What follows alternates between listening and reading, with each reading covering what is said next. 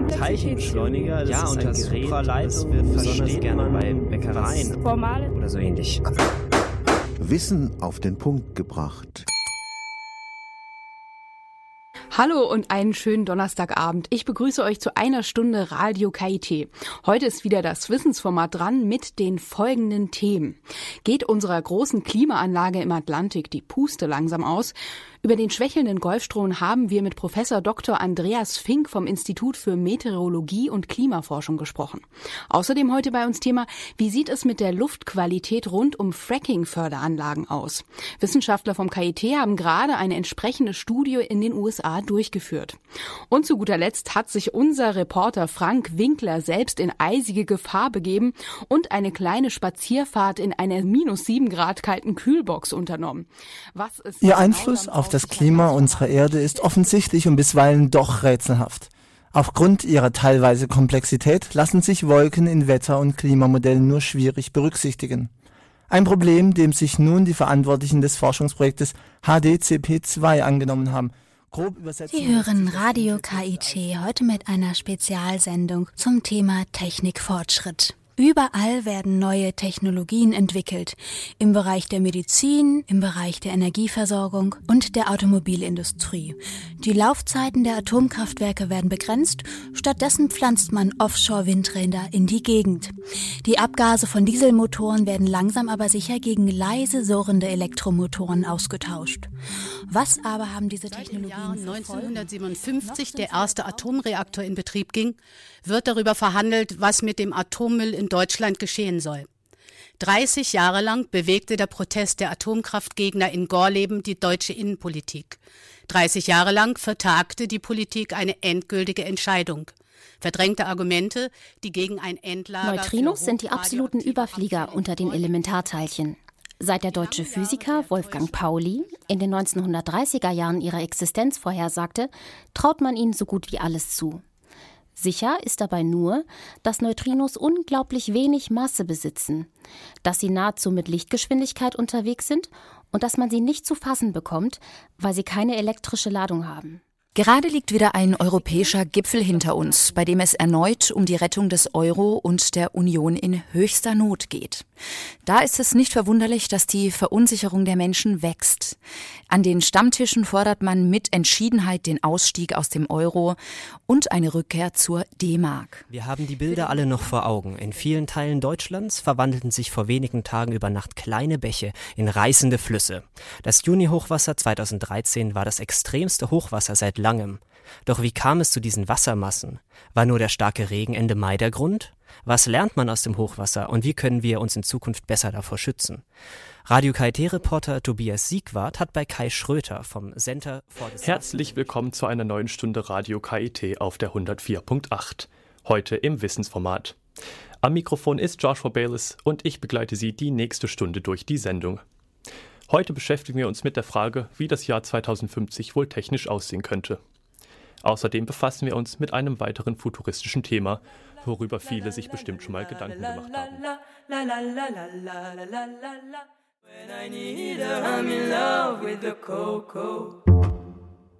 So viele Stimmen, so viele Themen. Radio KIT hat sie fünf Jahre lang durch das Labyrinth von Wissenschaft und Technik geführt. Am 15. April 2010 ging Radio KIT on Air. 254 Sendungen gab es. Auf einige Highlights wollen wir heute zurückblicken. Am Mikrofon ist Susanne Radosavljevic.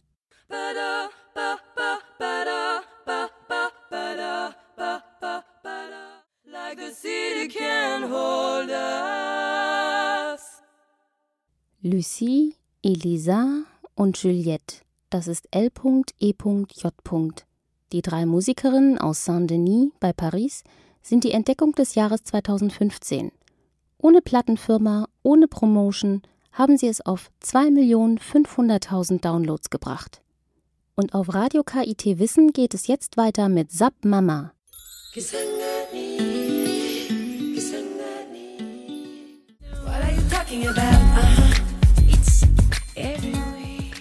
Heiße Sommer, Stürme und Tornados. Überraschend kalte Winter mit taubeneigroßen Hagelkörnern.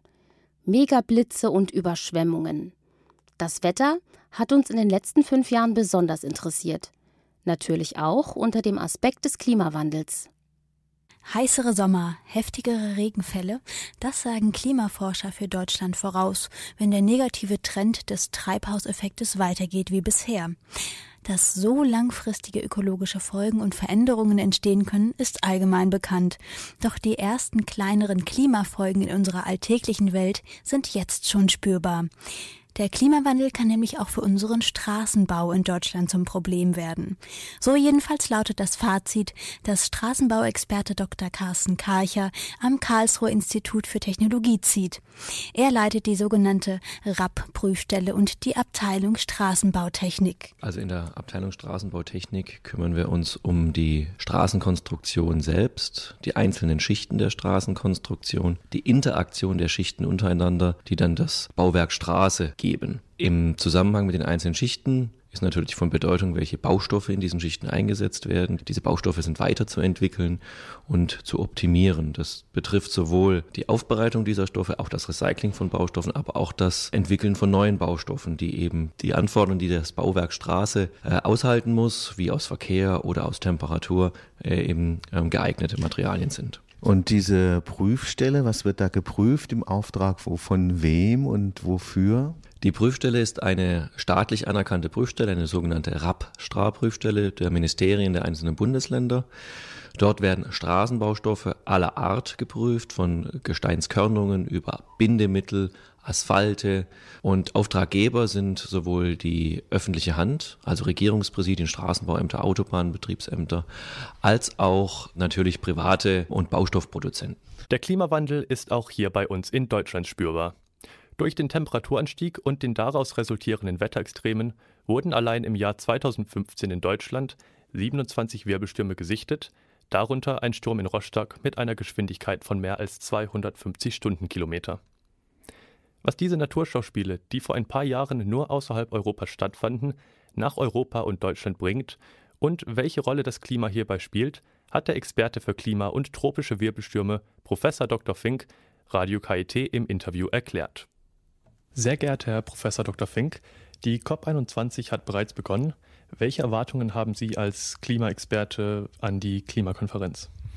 Ich habe nicht nur Erwartungen, sondern ich habe Forderungen an die Klimakonferenz. Die Forderung lautet, äh, dass eine verbindliche, nachprüfbare und in gewisser Weise auch einklagbare Reduktion der CO2-Emissionen für alle Staaten der Erde vereinbart werden, insbesondere auch für Schwellenländer wie China oder Staaten wie Russland, denn in den Kyoto-Verhandlungen waren insbesondere die Schwellenländer diesbezüglich ausgenommen. Das Weltklima gibt einfach keine Ruhe. Nach dem Schneechaos in diesem Winter droht uns jetzt vielleicht ein viel zu heißer Sommer. Auch in anderen Teilen der Welt spielt das Klima scheinbar verrückt. Man muss nur gar nicht weit zurückdenken, gerade war ja erst in, auch in Australien Land unter. Und wir sind vielleicht daran schuld. Immerhin pusten wir jeden Tag Unmengen an CO2 in die Atmosphäre. Autofahren, in den Urlaub fliegen oder einfach im Winter die Heizung immer voll aufdrehen. Aber was können wir tun? Gibt es denn überhaupt noch eine Möglichkeit, den Klimawandel aufzuhalten? Damit beschäftigt sich die Vortragsreihe Nachhaltigkeit hautnah am KIT. Letzte Woche hat Professor Armin Grunwald eine Technik vorgestellt, mit der es vielleicht gelingen könnte. Climate Engineering.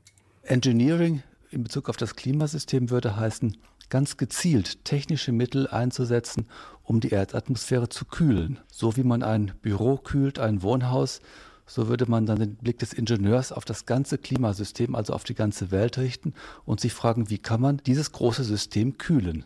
Da kann man nicht mal eben den Elektriker kommen lassen, der dann, wenn es im Sommer zu heiß wird, schnell eine Klimaanlage einbaut.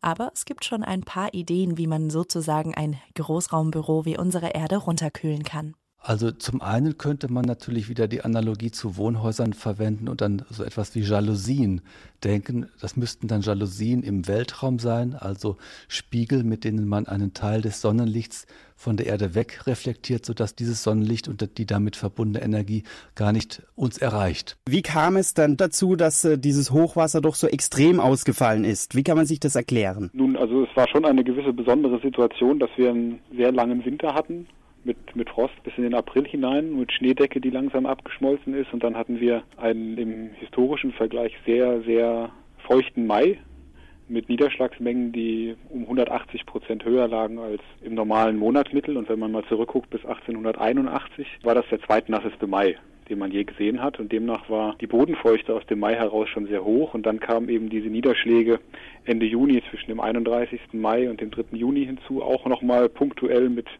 über 400 Millimeter. Das heißt also, diese Niederschlagsmengen sind dann auf einen sehr feuchten Boden gefallen und demnach ist auch ziemlich viel Wasser direkt oberflächlich abgeflossen, konnte also nicht vom Boden gespeichert werden und demnach hat sich eben auch dieses räumlich sehr ausgedehnte Hochwasser so extrem gezeigt. Die Sahara eine blühende Grünfläche, Weihnachten bei Hochsommertemperaturen, der Sommerurlaub auf Grönland, die Niederlande überschwemmt und Eisbären gibt es nur noch im Museum zu bestaunen. Was nach einem utopischen Hollywood-Streifen klingt, könnte in den nächsten Jahrzehnten Realität werden. Seit Jahren wird über den Klimawandel und dessen weltweite Folgen diskutiert. Um genauer zu erfahren, welche Auswirkungen der Klimawandel auf bestimmte Gebiete haben kann, ist es wichtig, entsprechende Daten zu sammeln. Für Westafrika aber gibt es so gut wie keine Messungen, obwohl diese Region laut jüngstem Weltbankbericht in Zukunft zu den am stärksten betroffenen Gebieten gehören wird. Ändern könnte dies das am KIT entwickelte und von der EU geförderte Projekt DAKIWA.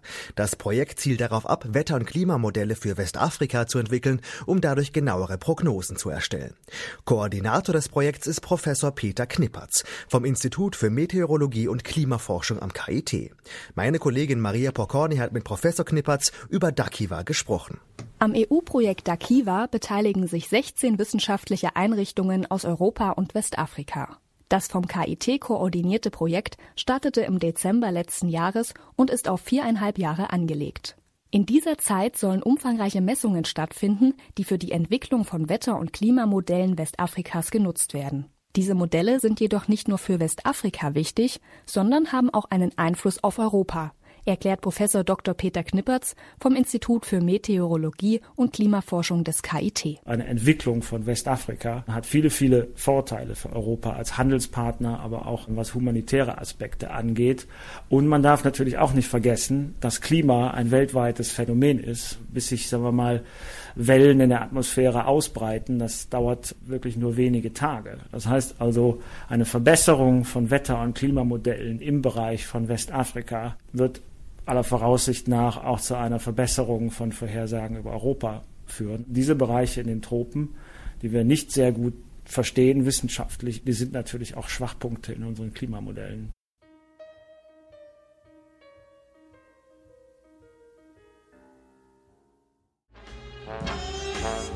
Come the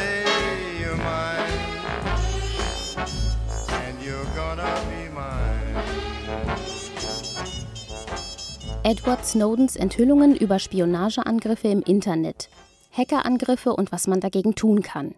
Die neuesten Verschlüsselungstechniken, aber natürlich auch Big Data und seine überraschenden Möglichkeiten.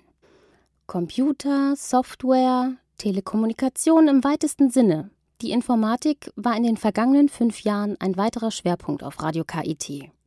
Wie es sich versteht für eine Universität, deren Informatikfakultät im europäischen Vergleich immer wieder die vordersten Ränge belegt. Als vor kurzem bekannt wurde, dass 16 Millionen E-Mail-Konten geknackt wurden, war die Aufregung groß. Ich persönlich war dann sehr froh, als bei meinem Sicherheitstest herauskam, dass meine E-Mail-Adresse nicht betroffen ist. Dennoch wurde einem dadurch wieder bewusst, wie unsicher unsere persönlichen Daten im Internet überhaupt sind.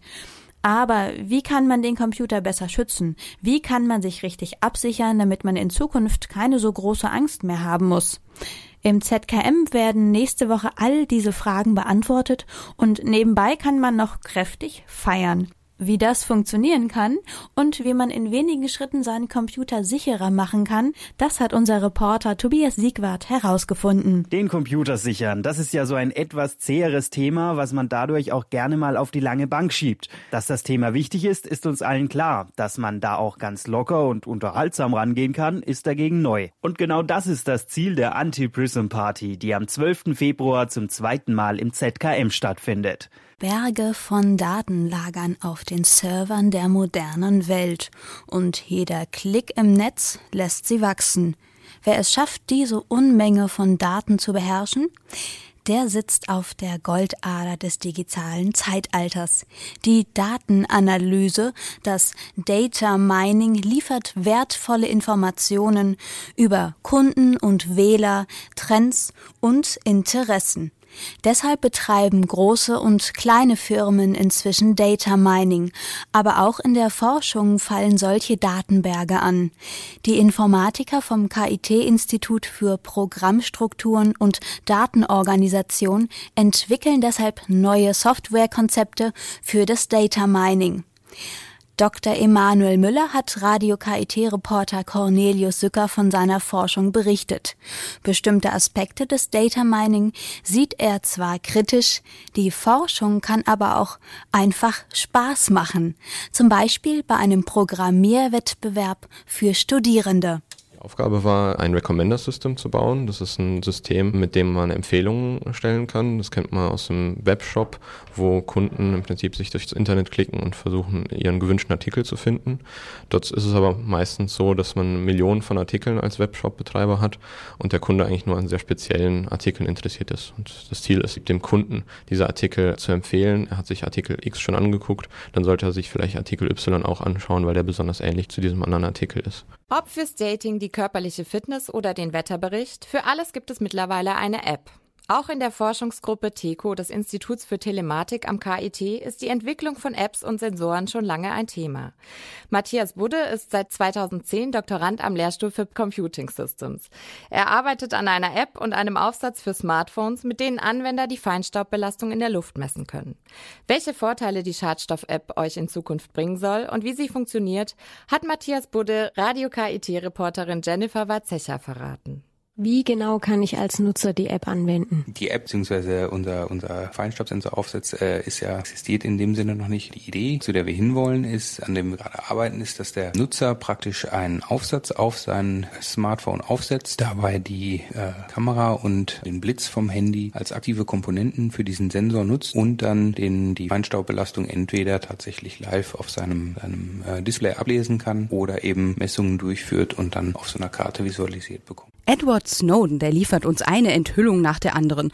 Zuletzt haben wir unter anderem erfahren, dass die NSA sogar das Handy der Bundeskanzlerin abgehört haben soll. Modernste Verschlüsselungstechniken könnten Abhörsicherheit bieten, wie zum Beispiel die Quantenkryptographie. Denn sie enttarnt jeden Spion auf der Stelle. Meine Kollegin Isabel Heine hat sich gefragt, ob diese Verschlüsselungstechnik tatsächlich die Lösung wäre und hat mit Physikprofessor Jörn Müller-Quade vom KIT gesprochen. Er ist Experte auf diesem Gebiet und kennt dessen Nachteile und Vorteile. Die Quantenkryptographie ist eine ganz faszinierende Technik, denn sie schafft es, Alice und Bob, also einen Sender und einen Empfänger, mit einem gemeinsamen Geheimnis auszustatten, das niemand, egal wie mächtig ein Angreifer wäre, erraten oder errechnen kann. Das ist mit klassischer Kryptographie so nicht möglich. Für herzkranke Menschen kann es ganz schnell gefährlich werden. Im Notfall entscheiden Sekunden über Leben und Tod. Meistens deuten sich Herzleiden aber schon zuvor über Monate hinweg an. Allein die Symptome werden oftmals übersehen. Helfen kann da ein Langzeit-EKG.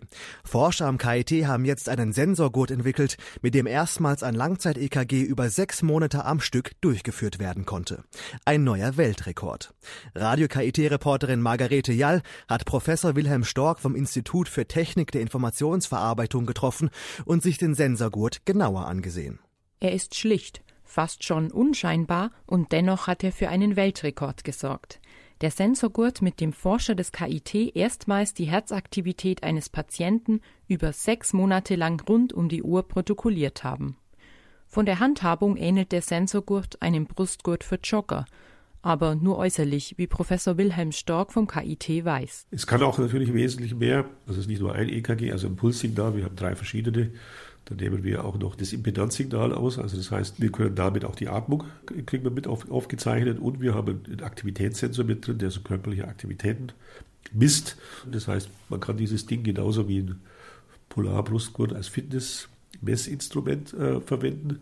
Wir haben jetzt einige Studien gemacht, auch im Schlaflabor. Wir haben mittlerweile einen Schlafqualitätsindex entwickelt. Time day, two friends come to my house and this is what they say. Time day, they ask me to go out with them and find a place to play.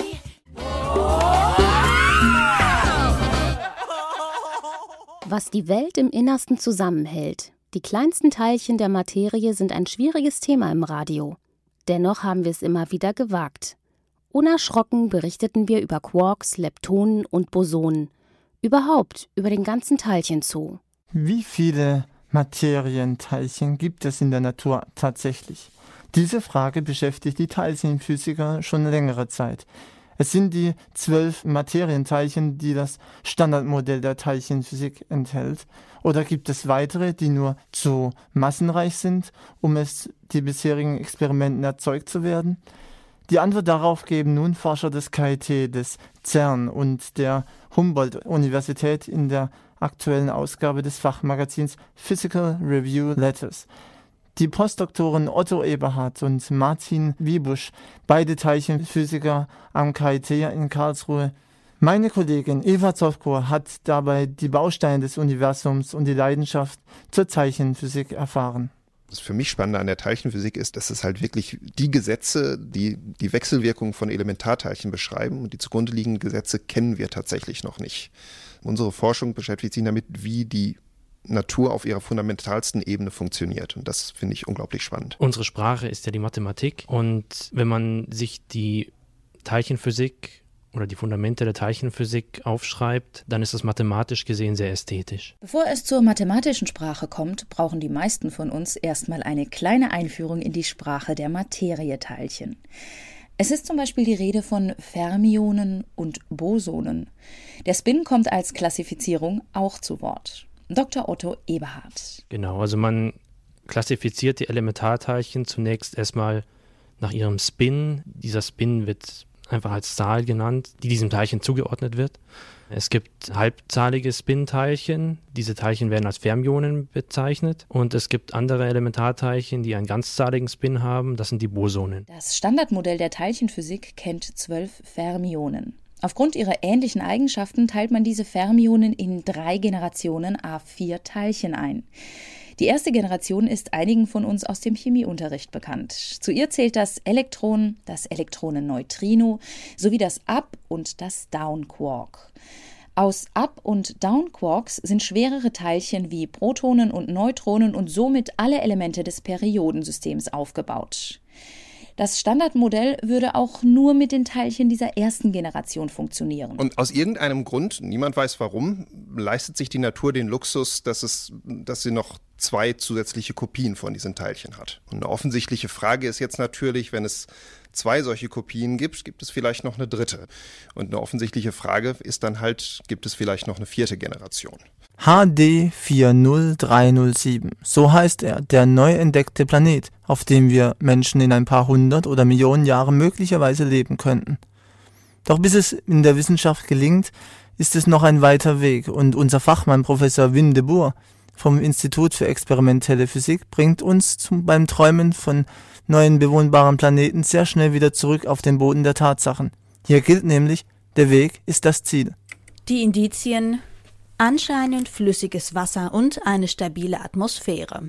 Aber das sind nicht nur die einzigen Kriterien, um dort leben zu können, wie die Mondlandung gezeigt hat, so Wim de Boer. Man wusste ja auch nicht, dass man auf dem Mond landen kann. Ja, das musste man erst Aufnahmen machen und einen, Roboter dahin schicken, um zu gucken, ob er nicht im, im Staub versackt, weil das wäre ja schade, wenn der Astronaut da ankommt und äh, wird im Staub begraben und kann nichts dagegen tun. Also der LHC, das ist der Large Hadron Collider. Zu Deutsch ist das also ein Beschleuniger, ein großer Beschleuniger Beschleuniger für Hadronen. Und in dem Beschleuniger werden Protonen beschleunigt auf nahezu Lichtgeschwindigkeiten, die werden dann zur Kollision gebracht. Protonen, das sind die Teilchen, aus denen Atomkerne aufgebaut sind. Und vorstellen muss man sich das dann konkret so, dass also am CERN bei Genf gibt es einen Tunnel, der liegt etwa 100 Meter unter der Erde und hat einen Umfang von etwa 27 Kilometern. Und in dem Tunnel gibt es dann eben so Röhren, in denen eben genau diese Protonen beschleunigt werden auf nahezu Lichtgeschwindigkeit und die werden dann an bestimmten Orten zur Kollision gebracht. Und bei der Kollision werden dann riesige Energien frei, aus denen Teilchen erzeugt werden können. Also ganz gemäß der Formel von Einstein, wonach eben Energie in Materie umgewandelt werden kann und wieder zurück.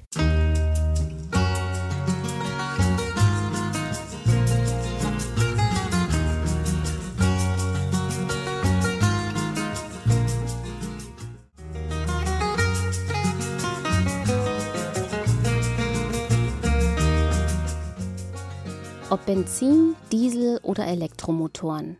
Wie man sich technologisch am fortschrittlichsten und vor allem am klimafreundlichsten bewegt, ist ein Dauerthema am Karlsruher Institut für Technologie.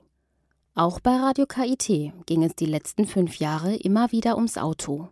Von ihnen gibt es viele. Die Rede ist von Fremdwörtern oder Begriffen, die man tagtäglich zwar hört, aber von denen man eigentlich gar nicht weiß, worum es dabei geht oder wie sie funktionieren. KIT-Reporterin Hanna Kiemle ging da mal der Frage nach, was ja eigentlich der Unterschied zwischen dem Diesel und den Benzinmotoren ist. Egal, ob man einen Pkw mit Diesel- oder Benzinmotor fährt, beide Motoren haben natürlich ihre Vor- und Nachteile. Doch was genau unterscheidet eigentlich die zwei Motoren voneinander? Professor Dr. Uwe Wagner vom Institut für Kolbenmaschinen erklärt uns kurz und knapp die Unterschiede und die Funktionsweise der beiden Motoren. Wie funktioniert eigentlich ein Dieselmotor? Dieselmotoren sind sogenannte Motoren mit Selbstzündung. Das heißt, wir verdichten reine Luft typischerweise auf relativ hohe Temperaturen, spritzen dann den Dieselkraftstoff direkt in diese heiße Luft ein. Ähm, aufgrund der hohen Temperatur kommt es zu einer Verdampfung und zu einer Selbstzündung des Kraftstoffes. Das heißt, die Verbrennung setzt eigenständig ein, sobald eben Kraftstoff vorhanden ist und ausreichend hohe Temperaturen, dass die Selbstzündung auftreten kann. Bei Benzinmotoren hingegen benötigen wir Zündkerzen. Dafür hat man eine gleichmäßigere Durchmischung von Kraftstoff und Luft. Im Gegensatz zu Dieselmotoren, die den Kraftstoff sehr spät erst in die heiße Luft einspritzen, saugen Ottomotoren, Benzinmotoren im Vergleich dazu ein homogenes Luft-Kraftstoff-Gemisch an. Das heißt, der Kraftstoff, der verbrannt werden soll, liegt schon komplett homogen mit der Luft vermischt vor. Und um dann eine Verbrennung einleiten zu können, verwenden sie typischerweise eine Zündkerze, die mit einem Zündfunken die Verbrennung eben einleitet. Ich bin heute Morgen mit dem Fahrrad ins Studio geradelt und da bin ich vorbeigefahren an den Autos, die standen nämlich mal wieder im Stau. Vor allem zur Rush-Hour steht man nicht nur hier in Karlsruhe in der Stadt im Stau, denn die Auslastung der Straßen nimmt nicht wirklich ab. Und damit solche Dauerstaus nicht so oft passieren, dafür wird am KIT fleißig geforscht. In der Mobilitätsforschung beschäftigt man sich unter anderem damit, wie der Verkehr in Zukunft gelenkt und verbessert werden kann. Dafür braucht man aber erstmal verlässliche Simulationen vom bestehenden Verkehr. Genau damit beschäftigt sich Professor Peter Fortisch. KIT-Redakteurin Anna Pöhler hat ihn getroffen und wollte wissen, wie denn der Verkehr überhaupt in den Computer kommt. Was wir normalerweise machen, ist, wir machen Messungen im echten Verkehr und versuchen dann diese Vielfalt von Fahrzeugen, diese Vielzahl von Fahrern ähm, statistisch so zu erfassen, dass wir später in der Simulation dann wieder zufällig einzelne Individuen erzeugen können, aber die die gleichen statistischen Merkmale haben. Das ist da die Idee. Wir haben eine alte VW Käfer-Werbung aus dem Jahr 1968 für Sie ausgegraben und spielen für Sie eine kleine Hörprobe daraus. Jahre der Entwicklung und Forschung. Jahre der Erfahrung von sieben Millionen Besitzern in der ganzen Welt machten viele Eigenschaften des Volkswagens berühmt. Aber die allerwichtigste ist, dass dieser Wagen läuft und läuft und läuft und läuft und läuft und läuft und läuft und läuft und läuft und läuft. Das ist definitiv aus einer anderen Zeit. 11 Millionen betroffene Dieselfahrzeuge weltweit, 2,8 Millionen allein in Deutschland. Die Dimensionen des VW-Skandals sind wahrhaft atemberaubend. Inzwischen melden die Marken Audi, Skoda und Seat, dass auch in ihren Dieselmodellen die betrügerische Software eingebaut wurde. Der Präsident des Europaparlaments, Martin Schulz, sprach von einem schweren Schlag für die deutsche Wirtschaft. 750.000 Menschen sind hierzulande vom Automobilbau abhängig. Die jetzt anstehende Rückruf- und Entschädigungsaktion könnten nicht nur die Kapitalkraft des größten Automobilkonzerns der Welt bedrohen, möglicherweise ist es zugleich das Aus für die Technologie des Dieselmotors überhaupt. Der Wissenschaftsjournalist Dr. Stefan Fuchs sprach mit Dr. Uwe Wagner. Herr Wagner, der Skandal um diese betrügerische Software bei Dieselmotoren weitet sich aus. Inzwischen hat auch Audi Modelle benannt, bei denen dieser Motortyp EA 189, es klingt wie ein Fanal, eingesetzt wurde. Seat und Skoda, ebenfalls Konzernmarken von VW, haben auch Fahrzeuge mit diesem Motortyp bestückt. Mal Hand aufs Herz, als Experte hat Sie das überrascht? Ja und nein. Die Beweggründe sind in Grenzen nachvollziehbar aus verschiedenen Gründen. Andererseits ist das Ausmaß so groß, dass der Glaube, damit nicht aufzufliegen, ja, für mich schon ein bisschen an Hybris und Vermessenheit grenzt. Also insofern kann ich es auf der einen Seite technisch insofern nachvollziehen, dass es im täglichen Kundennutzen durchaus was bringt, dieses Schummeln, sage ich mal.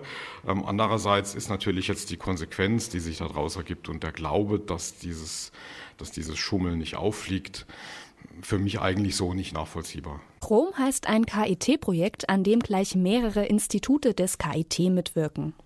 In einem deutsch-französischen Flottenversuch werden Elektrofahrzeuge in industriellen Fuhrparks getestet. Dabei wird auch das Mobilitätsverhalten der Elektrofahrzeugnutzer unter die Lupe genommen. Franzosen sind dabei überwiegend optimistischer, was die Annahme der neuen Technik anbelangt, wie Dr. Patrick Jochem, der Gruppenleiter am Deutsch-Französischen Forschungsinstitut für Umweltforschung, erzählt. Die Deutschen scheinen dagegen noch etwas skeptisch zu sein, gerade was die Kosten und die Anzahl bzw. Erreichbarkeit der Ladestationen angeht. Für die Automobilfahrzeughersteller wäre es aber momentan noch zu teuer, nur auf Elektrofahrzeuge zu setzen. Ob das überhaupt so gewollt ist und wann Elektrofahrzeuge flächendeckend eingesetzt werden könnten, darüber hat sich Radio KIT-Reporterin Jennifer Watzecha mit Dr. Patrick Jochem unterhalten. Dass aber die Hemmstelle vor der Annahme der neuen Technik da ist, kann er nur bestätigen, denn ja, das sind genau richtige Betrachtungen. Wir haben auch viele Nutzerakzeptanzanalysen gemacht mit vielen Elektrofahrzeugbesitzern und Nutzern. Da war genau diese Beobachtung, dass am Anfang viel Respekt davor war. Und sobald sie einmal im Elektrofahrzeug saßen, sind die meisten doch sehr, sehr positiv überrascht, weil man doch relativ wie ein normales Auto damit fahren kann. Eine schöne Agilität hat, gerade im langsamen Fahrbereich. Man kann sehr schön beschleunigen. Die einzige Gefahr, die immer noch bleibt, gerade für Leute, die öfter länger Strecken fahren, ist, dass man immer diese Angst der Reichweite hat. Heutzutage rechnen wir damit, dass ab 70 Kilometer Rest man die nächste Tankstelle anfördert oder ansteuert. Und jetzt ist in dem Fall ja so, dass ähm, die meisten Fahrzeuge gerne nur 150 Kilometer Reichweite haben. Das heißt, ab der Hälfte wird man schon als konventioneller Fahrzeugbesitzer nervös, obwohl natürlich diese Anzeigen sehr, sehr zuverlässig sind bei den elektrischen Fahrzeugen. Das heißt, nach einem gewissen Gewöhnheitsprozess, in der Regel von zwei, drei Wochen, kann man dann auch sich sehr schnell an diesen kurzen Reichweiten gewöhnen.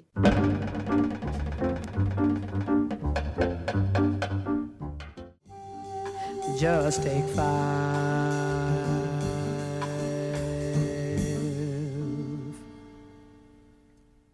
Natürlich kann man es mit der naturwissenschaftlichen Vernunft auch zu weit treiben, wie mein Kollege Frank Winkler an der Figur des Weihnachtsmanns eindrucksvoll unter Beweis stellt. Es folgt nun der Versuch, die Existenz des Weihnachtsmannes anhand der klassischen Physik zu widerlegen. Erstens, keine bekannte Spezies der Gattung Rentier kann fliegen. Aber es gibt 300.000 Spezies von lebenden Organismen, die noch klassifiziert werden müssen, und obwohl es sich dabei hauptsächlich um Insekten und Bakterien handelt, schließt dies nicht in letzter Sicherheit fliegende Rentiere aus, die nur der Weihnachtsmann bisher gesehen hat. Zweitens, es gibt zwei Milliarden Kinder. Aber da der Weihnachtsmann scheinbar keine Moslems, Hinduisten, Juden und Buddhisten beliefert, reduziert sich seine Arbeit auf etwa 15 Prozent der Gesamtzahl, das sind in etwa 378 Millionen Kinder, laut Volkszählungsbüro. Bei einer durchschnittlichen Kinderzahl von 3,5 pro Haushalt ergibt das 91,8 Millionen Häuser. Wir nehmen an, dass in jedem Haus mindestens ein braves Kind lebt. Drittens. Der Weihnachtsmann hat einen 31-Stunden-Weihnachtstag, bedingt durch die verschiedenen Zeitzonen, wenn er von Osten nach Westen reist, was logisch erscheint. Damit ergeben sich 822,6 Besuche pro Sekunde. Somit hat der Weihnachtsmann für jeden christlichen Haushalt mit den braven Kindern ein Eintausendstel Sekunde Zeit für seine Arbeit. Darin enthalten Parken, aus dem Schlitten springen, den Schornstein runterklettern, die Socken füllen, die übrigen Geschenke unter den Weihnachtsbaum verteilen, alle übrig gebliebenen Reste des Weihnachtsessens vertilgen, den Schornstein wieder raufklettern und zum nächsten Haus fliegen. Angenommen, dass jeder dieser 91,8 Millionen Stops gleichmäßig auf die ganze Erde verteilt sind, was natürlich, wie wir wissen, nicht stimmt, aber als Berechnungsgrundlage akzeptieren wir diesmal, erhalten wir nunmehr 1,3 Kilometer Entfernung von Haushalt zu Haushalt, eine Gesamtentfernung von 120,8 Millionen Kilometern, nicht mitgerechnet die Unterbrechungen für das, was jeder von uns mindestens einmal in 31 Stunden tun muss, plus Essen und so weiter. Viertens. Das bedeutet, dass der Schlitten des Weihnachtsmannes mit 1040 Kilometern pro Sekunde fliegt, also der 3000-fachen Schallgeschwindigkeit. Zum Vergleich. Das schnellste von Menschen gebaute Fahrzeug auf der Erde, der Ulysses Space Probe, fährt mit lächerlichen 43,8 Kilometern pro Sekunde. Ein gewöhnliches Rentier schafft höchstens 24 Kilometer pro Stunde. Fünftens. Die Ladung des Schlittens führt zu einem weiteren interessanten Effekt. Angenommen, jedes Kind bekommt nicht mehr als ein mittelgroßes Lego-Set mit einem Gewicht von etwa einem Kilogramm. Dann hat der Schlitten ein Gewicht von 378.000 Tonnen geladen, nicht gerechnet den Weihnachtsmann, der übereinstimmend als übergewichtig beschrieben wird. Ein gewöhnliches Rentier kann nicht mehr als 175 Kilogramm ziehen. Selbst bei der Annahme, dass ein fliegendes Rentier das zehnfache normale Gewicht ziehen kann, braucht man für den Schlitten nicht acht oder vielleicht neun Rentiere, man braucht 216.000 Rentiere. Das wiederum erhöht das Gewicht, den Schlitten selbst noch nicht mal eingerechnet, auf 410.400 Tonnen. Sechstens und letztens 410.400 Tonnen bei einer Geschwindigkeit von 1040 Kilometern pro Sekunde erzeugt einen ungeheuren Luftwiderstand, Dadurch werden die Rentiere aufgeheizt, genauso wie ein Raumschiff, das wieder in die Erdatmosphäre eintritt. Das vorderste Paar Rentiere muss dadurch 16,6 Trillionen Joule Energie absorbieren. Pro Sekunde. Jedes. Anders ausgedrückt, sie werden praktisch augenblicklich in Flammen aufgehen. Das nächste Paar Rentier wird im Luftwiderstand preisgegeben und es wird ein ohrenbetäubender Knall erzeugt. Das gesamte Team von Rentieren wird innerhalb von 5000 Sekunden vaporisiert. Der Weihnachtsmann wird währenddessen einer Beschleunigung von der Größe der 17.500-fachen Erdbeschleunigung ausgesetzt. Ein 120 Kilogramm schwerer Weihnachtsmann, was der Beschreibung nach lächerlich wenig sein muss, würde an das Ende seines Schlittens genagelt, mit einer Kraft von 20,6 Millionen Newton. Damit kommen wir nun zu dem Fazit. Wenn der Weihnachtsmann irgendwann einmal die Geschenke gebracht haben sollte, so ist er heute sicherlich tot. Ja, ein Teilchenbeschleuniger, das ja, ist und ein Gerät, Supraleitung wird besonders gerne bei Bäckereien oder so ähnlich. Wissen auf den Punkt gebracht.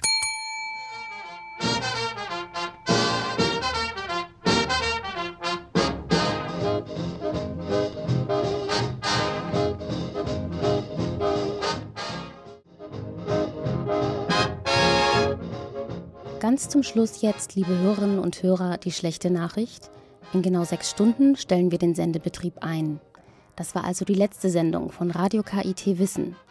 Uns jedenfalls hat's Spaß gemacht. Wir hoffen, unseren Hörern auch.